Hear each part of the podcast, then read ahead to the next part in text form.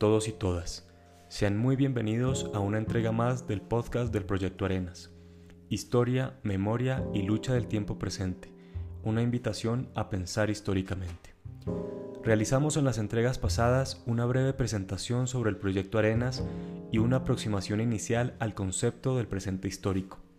En esta entrega profundizaremos en el estudio de 1964 como año acontecimiento que se constituye en hecho inaugural del presente histórico que aún vivimos, pese a que en 2016 el acuerdo de paz nos dotó de una herramienta de transformación para trascenderlo.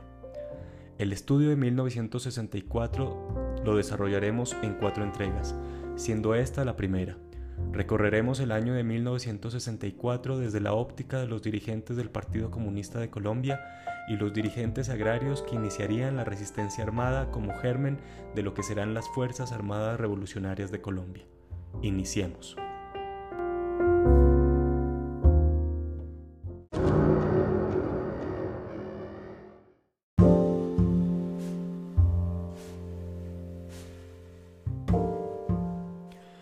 Año 1964 despuntaba con noticias buenas y malas.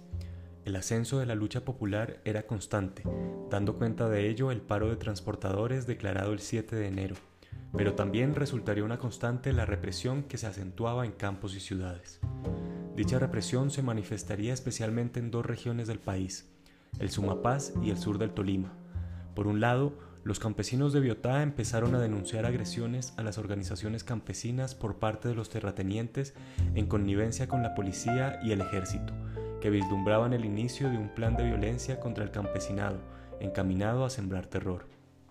También, producto del ascenso de las luchas populares, el gobierno nacional adopta una línea represiva que se constata, por ejemplo, en la detención de Hugo Parga, secretario político del regional del Partido Comunista de Colombia en el Huila, y la clausura definitiva del radioperiódico Impacto, perteneciente a la línea blanda del movimiento revolucionario liberal. Debe tenerse en cuenta que, a diferencia del caso de Biotá, donde apenas empezaba a visorar un plan de agresión, el sur del Tolima, Planadas y Chaparral, y el norte del Huila, Tello y Baraya, ya experimentaban agresiones directas, viviendo incluso el traslado de bandoleros a estas regiones y el consecuente desplazamiento de familias enteras que huyen de la violencia, a costa del despojo de sus tierras. De estas acciones se hizo en su momento responsable a los batallones Colombia y Patriotas, dirigidos por los entonces coronel Matallana y Gallegos respectivamente.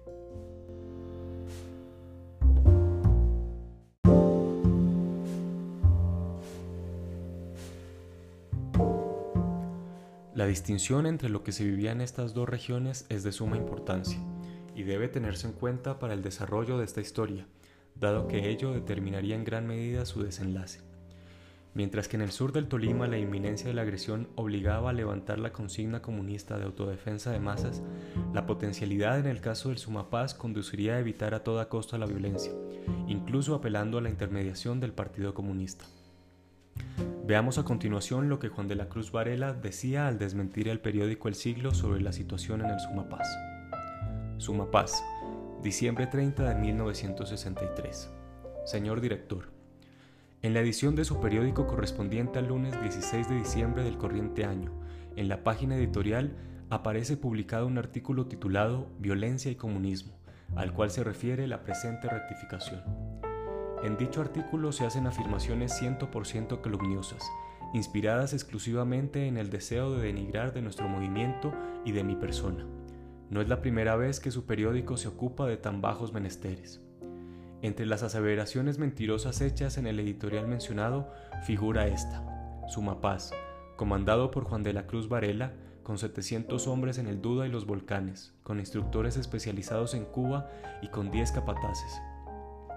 Más adelante, al hablar de la supuesta ayuda que Fidel Castro envía a los focos armados, usted sostiene, Igualmente, relacionada a esta clase de ayuda para Juan de la Cruz Varela, quien debió aliarse con los bandidos para extender el área de operaciones conjuntas.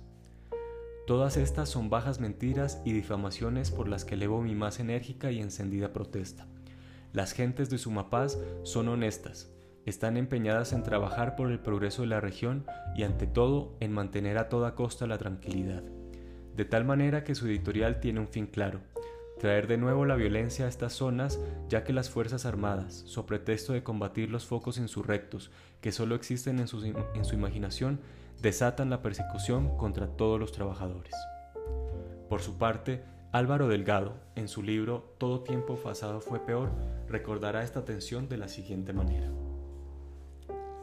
Ese mismo sentido lo corroboré después cuando Juan de la Cruz Varela, jefe político de Sumapaz, en los plenos del Comité Central del partido reclamaba que, por favor, se nos colabore con los compañeros de Marquetalia, para que no se nos vengan para el Sumapaz, que no vengan a formarnos líos porque tenemos un tratado de paz y estamos trabajando, estamos formando partido, estamos organizando las masas.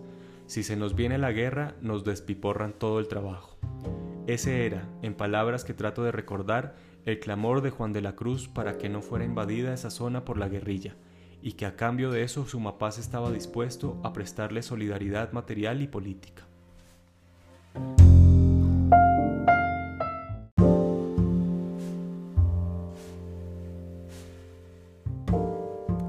La situación crítica del sur del Tolima para la época era reseñada por la prensa de la oposición, principalmente Voz Proletaria, órgano del Partido Comunista de Colombia.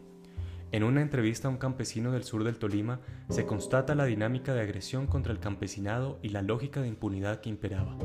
Enrique Mendoza Riaño, campesino de Planadas, denuncia la agresión que sufrió a manos del ejército, que lo dejó herido y condujo a la muerte de otros dos campesinos. Acciones como estas daban cuenta del modo en que el ejército colombiano era preparado para la guerra contra su propio pueblo, sirviendo a los intereses de la oligarquía y el imperialismo yanqui. La agresión que fue denunciada por el sobreviviente, no encontró respuesta en el inspector de policía de Planadas, que no se atrevió a investigar y decidió elevar la denuncia a la gobernación del Tolima, donde tampoco se desplegaron acciones.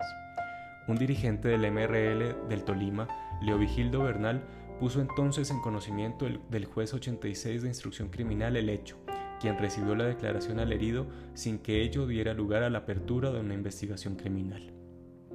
Como se ve, la impunidad es un fenómeno que favorece los crímenes oficiales y que es aplicada en beneficio de quienes atropellan y asesinan al pueblo, concluía la nota. Así las cosas, el responsable de la agresión continuaría prestando sus servicios en planadas, en su tarea de pacificar la región.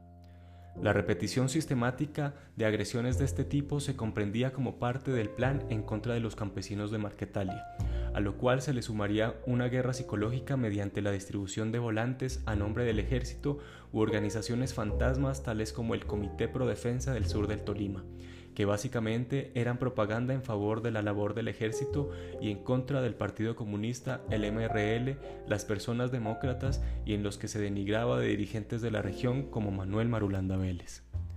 La nota de voz proletaria concluía de la siguiente forma.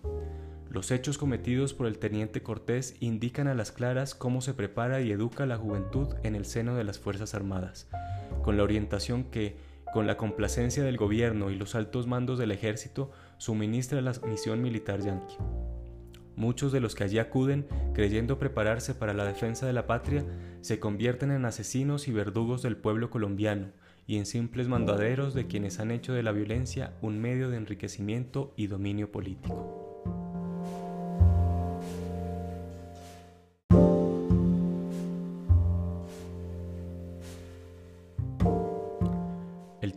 Posible agresión también se experimentaba en Río Chiquito, en el Cauca. De ello da cuenta el histórico dirigente guerrillero Jacobo Arenas, quien por primera vez en enero de 1964 firmaría con su seudónimo al escribir una crónica junto a Ciro Trujillo, la cual dice así: Allá viene mi mayor, dijo un hombre bajito que tenía un niño en los brazos. Estaba de visita en una casa conversando con un grupo de campesinos y alcé la vista para mirar al personaje aludido, a quien deseaba entrevistar. Miré a uno y otro lado, pensando que tal vez vendría de a caballo, vestido como los militares de academia, con botas altas y relucientes y con mirada fiera, como la que he visto en ciertos chafarotes que pasean su insolencia por campos y ciudades. Me equivoqué. El mayor Ciro llegó a pie y saludó a los presentes con una alegre sonrisa de campesino sano. Buenos días, compañeros. ¿Durmieron bien? y el compañero Eulogio, ¿qué tal sigue de la pierna? El día anterior se había caído de un cafeto. Siga más para adentro, compadre, porque se moja, le dijo una mujer que lo esperaba con una niña enferma para que le aplicara una inyección. El mayor venía con los pantalones arremangados y una hacha grande al hombro. Discretamente pregunté si era que este antiguo jefe guerrillero peleaba como los gigantes de la vieja leyenda y el capitán Jairo, otro héroe de la resistencia popular, me respondió. No señor, es que nosotros no estamos en guerra, estamos trabajando lo más que podemos a ver si nos dejan en paz. No queremos la guerra, esta tierra es muy buena, pasamos dificultades, vivimos mal, pero para nosotros lo importante es trabajar para la normalidad. Después de una rápida representación, pude hablar con el mayor sobre el motivo de mi visita. Ciro Trujillo es un hombre franco a quien hay que hablar directamente, sin rodeos. Mi primera pregunta fue sobre el cerco que se tiende sobre la región a la que no se le permite sino una sola salida. Ya ve, me respondió, así nos toca, nos están metiendo en la sin salida. Nos cerraron la vía por Nátaga, después la de Belalcázar. Antes íbamos a Tesalia y ahora no podemos. Pusieron a perseguirnos a la banda del Renco y nos han asesinado a dos compañeros en los Palmitos. Aquí estamos trabajando a la moda berraca para no dejarnos morir de hambre y para demostrar que no somos bandoleros, como nos califican los jetirrajados de la gran prensa y el gobierno. Pero si no nos dejan en paz, nos siguen provocando y matando compañeros y nos cierran las, salidas, pues cambiamos estas hachas y estos machetes por unos cuantos fistos. Ojalá no huerguen el avispero, continuó el mayor, porque si vayamos a la pelea, esta será la última. Echaremos pa'lante hasta que no quede el rastro de la tiranía y de los tiranos. ¿Cree usted que si hay una nueva violencia, ella será la última? Ahora no va a ser como la otra vez, que éramos poquitos. Somos muchos y dentro de poco seremos muchos más, no solamente aquí, sino en casi todas partes donde hay gente sufriendo hambre. Sí, creo que será la última violencia, porque, ¿Cómo le parece si los sindicatos, los estudiantes, los empleados, es decir, todos los colombianos que sufren y que aman a la patria y de verdad, se levantan a la lucha por un cambio? Terminaría el sometimiento del pueblo a la tiranía de unos cuantos bandidos de charretera y levita que no vienen a la pelea, sino que la provocan y luego mandan a los que baja, a los de baja graduación para que con la tropa de nuestra propia clase expongan el pellejo pero los altos mandos militares dicen que quieren la paz. Eso es para los pendejos. ¿No ve que la violencia es un negocio que, los que hace millonarios a muchos oficiales, al tiempo que hace crecer los feudos de los latifundios? Además, en el ambiente de violencia, los ascensos militares son rápidos. Si los altos mandos militares no han dado el golpe a Valencia es porque él se ha convertido en un juguete que les facilita todos sus planes. Las palabras del mayor Ciro fueron cortadas por alguien que vino a llamarnos para que asistiéramos a una representación popular en la plaza del caserío.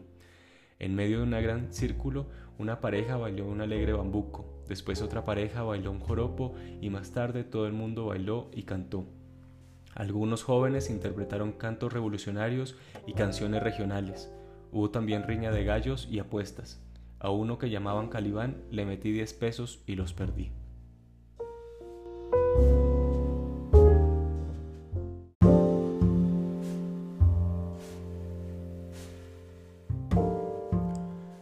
Comprender el escenario de agresión generalizada se debe reconocer quién era el gobernador de Huila en ese momento. Se trataba de Rómulo González, perteneciente a la tendencia más reaccionaria del conservatismo huilense, uña y carne del jefe laureanista Felio Andrade. Buscaban desatar la violencia en busca de sus objetivos, ganar las elecciones por encima de todo, destruir el movimiento campesino a sangre y fuego, debilitar las organizaciones obreras en su ascenso y lucrarse mediante negociados de tierras, saqueos de mejoras y tráfico de ganado. Rómulo González viajaba a Bogotá declarando que el Huila se encontraba asfixiado por las repúblicas independientes, esperando hacerse recursos y lanzar ofensivas militares contra el campesinado. Hablaba incluso de una conjura de los comunistas y del MRL, lo cual indicaba que la represión y la violencia amenazaba por igual a todos los sectores democráticos.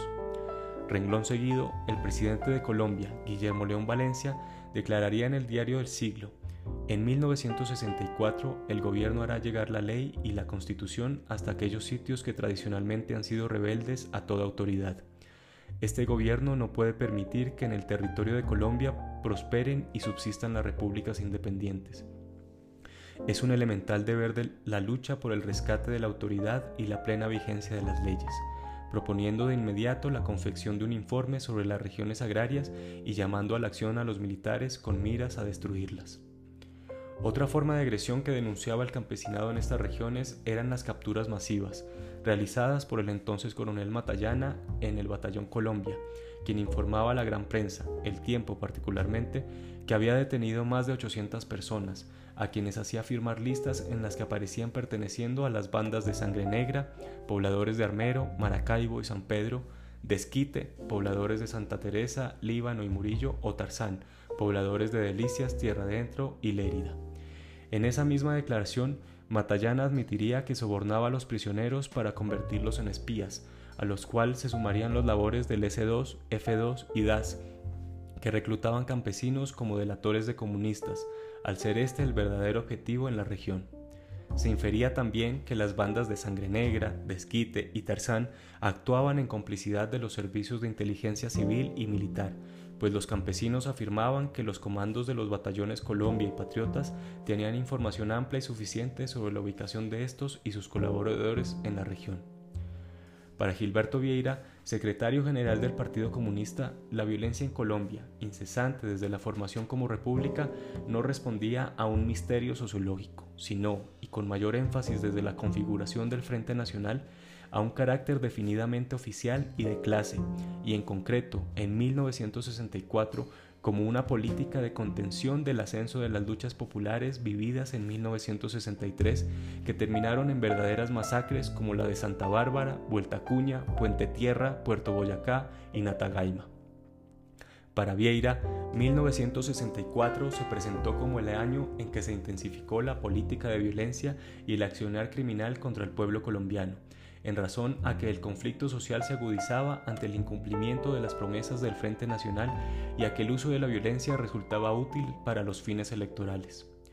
La agresión a las mal llamadas repúblicas independientes, mote proveniente de Álvaro Gómez Hurtado para designar a las regiones campesinas que lograron defenderse del bandolerismo y la violencia oficial mediante la práctica de la política desplegada por parte del Partido Comunista desde 1949, como conocida como autodefensa de masas, anunciada por Guillermo León Valencia a inicios de 1964, representaba el sometimiento al ala laureanista del conservadurismo y a la misión militar yanqui, la cual, como lo denunció en su momento el PCC y lo ha recogido en sus trabajos Fernán González, expresaba el temor por el carácter revolucionario que estas regiones agrarias contenían, en, en tanto se constituían en reserva potencial para la lucha popular y en freno para la represión violenta temor compartido tanto por la oligarquía como por la misión militar yanqui.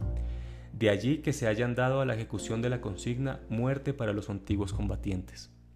Es por ello que, para Vieira, dado tanto el gobierno nacional como la misión militar yanqui, al ser conscientes de la probable resistencia de los campesinos a la agresión, buscaban deliberadamente ampliar y agravar la violencia en el país, a fin de acabar con el resto de libertades democráticas y ejercitar una dictadura franca por parte de las clases dominantes.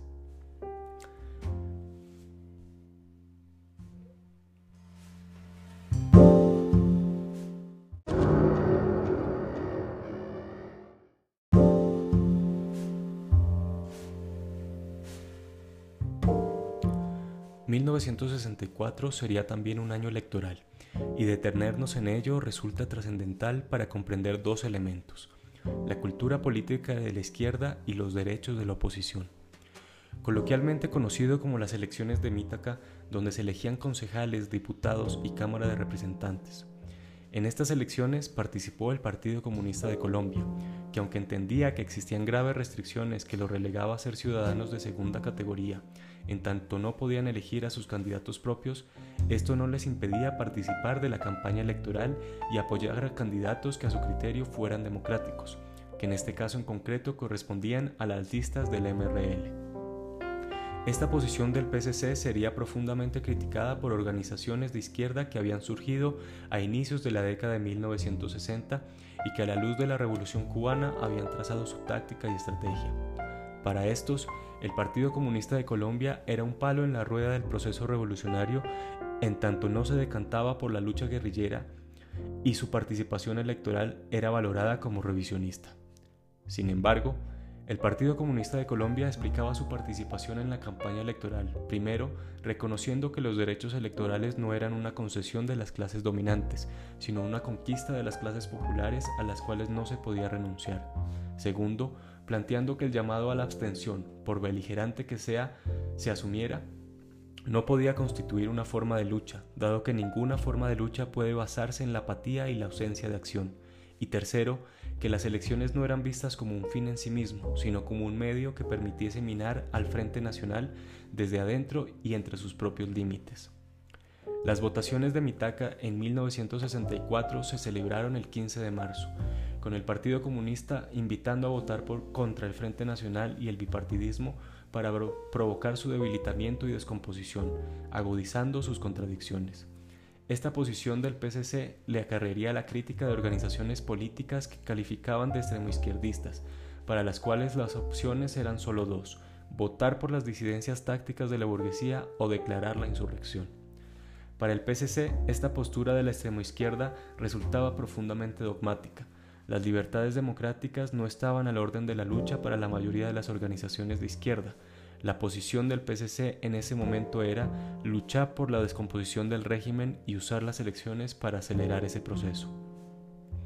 Para el Partido Comunista, las elecciones de marzo de 1964 evidenciaron la decadencia del Frente Nacional, descenso en la votación de las listas oficiales tanto liberales como conservadoras, pero también la debilidad de las fuerzas de izquierda y democráticas en general, dado que en las elecciones también se mostró el crecimiento de las listas del exdictador Gustavo Rojas Pinilla, lo cual reclamaba un mayor trabajo organizativo. En síntesis, 1964 inició con la acentuación de la violencia oficial, producto de los intereses por contener el ascenso de la organización y la lucha social, pero también como continuación del recurso a la violencia con fines electorales.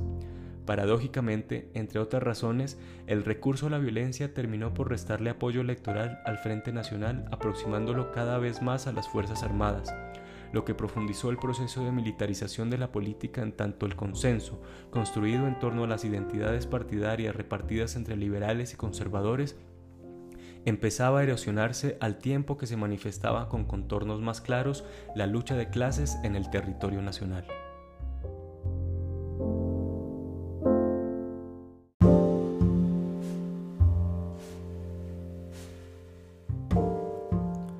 Así concluimos esta primera parte de esta serie de cuatro entregas titulada 1964, el año en que el Estado le declaró la guerra al pueblo. Hasta el próximo domingo.